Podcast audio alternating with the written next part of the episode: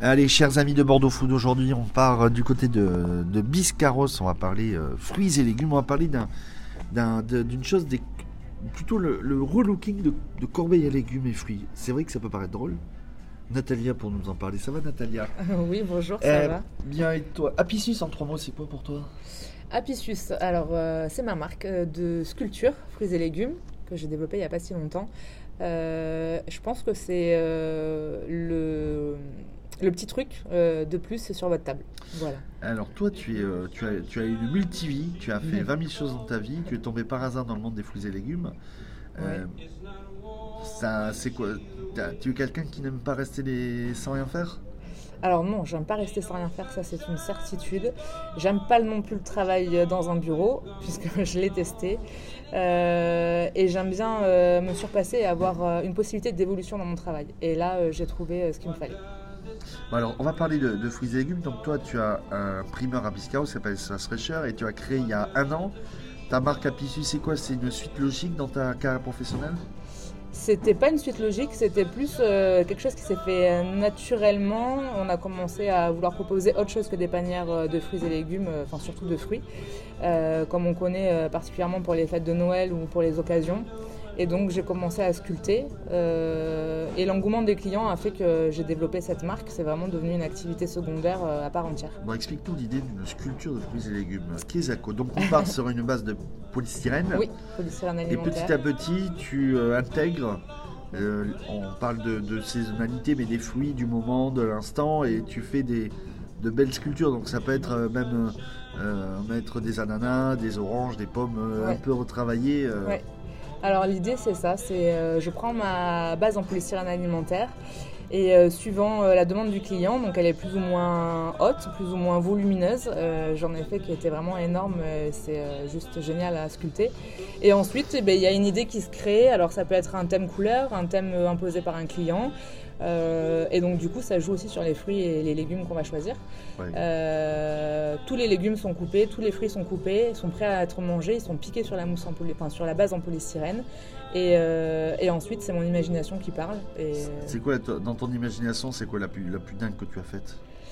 La plus dingue que j'ai faite, alors c'était pas forcément en termes de volume, mais plus en termes d'esthétique. Euh, c'était pour euh, ma première soirée euh, exposition gastronomique que j'ai faite à Bordeaux l'année dernière. Voilà, c'était quelque chose qui. Je voulais en fait avoir un espèce de trompe-l'œil et de pas, pas avoir quelque chose qui fasse directement penser à des légumes. C'était vraiment avoir un bouquet, on ne sait pas de quoi, qui serait comestible.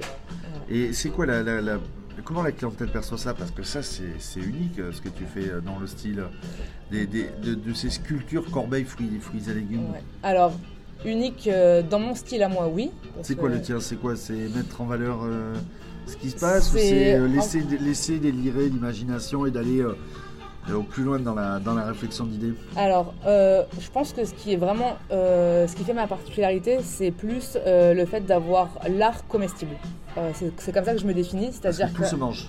Tout se mange, sauf la base forcément, mais c'est surtout qu'en fait, on retrouve euh, dans notre métier, enfin dans ma catégorie en tout cas à moi, il y a ceux qui ont créé euh, le totalement comestible, esthétiquement très joli, etc., mais qui va être vraiment totalement comestible, et ceux qui font vraiment de l'artistique et qui sera pas comestible. Et c'est là où en Tu es fait, sur un mix des deux, tu es sur Ouais. le, tu es l'entre-deux. oui, c'est ça. Moi, j'ai vraiment voulu avoir quelque chose de très esthétique sur la table, mais où tout se mange et rien ne se perd. Voilà.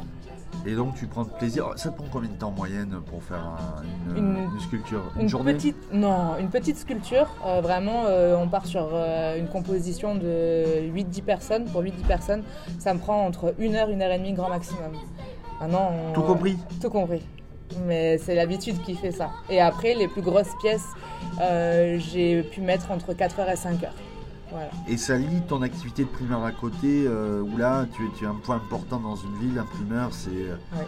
Tu prends plaisir, euh, tu, on sait que fruits et légumes, tu passes en temps par l'île de Brienne, Ouais. euh, donc tu sais un peu d'où ça vient, Ouais. tu, tu prends ton temps à Je choisir connais- tout ça.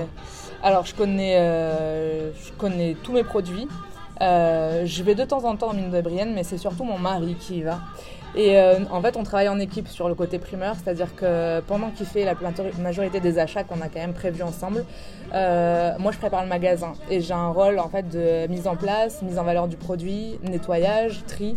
Et justement je trie aussi tous les produits euh, qu'on ne peut plus mettre à la consommation et que, je vais retransformer derrière. Et tu, et tu retransformes un peu tout en, autres produits que des, que des, corbes, que des voilà, c'est ça. Alors je fais donc mes compositions, mais je vais faire aussi les confitures, je fais les bocaux de, de légumes aussi. Là, j'ai fait ma sauce tomate. Je vais je crois sur la me dit que tu vas faire les confituriades dans pas longtemps.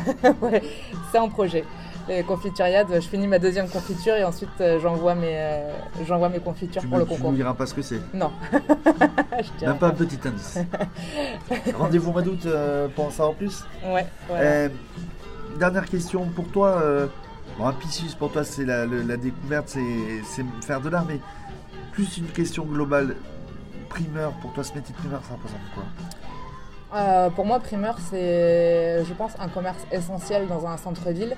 Euh, je parle à l'échelle d'un centre-ville à taille humaine. Euh, à Biscarros, on est vraiment dans cette échelle-là. c'est connaître ses clients parfaitement, connaître leurs attentes, c'est connaître ses produits, c'est savoir les conseiller, savoir les cuisiner. Et en fait, primeur, c'est vraiment un lieu de rencontre et des fois, on a Enfin, voilà, ça devient un lieu d'échange aussi. Et la sculpture Et la sculpture, c'est mon échappatoire. Donc, tu as contacté les réseaux sociaux Oui, surtout Insta. Ou passer, ou passer à Biscarros te voir. Voilà, c'est ça. Je serai dans mon laboratoire. Et on te retrouve sur euh, Natalia. Bah oui. Eh bien, merci beaucoup. Avec plaisir.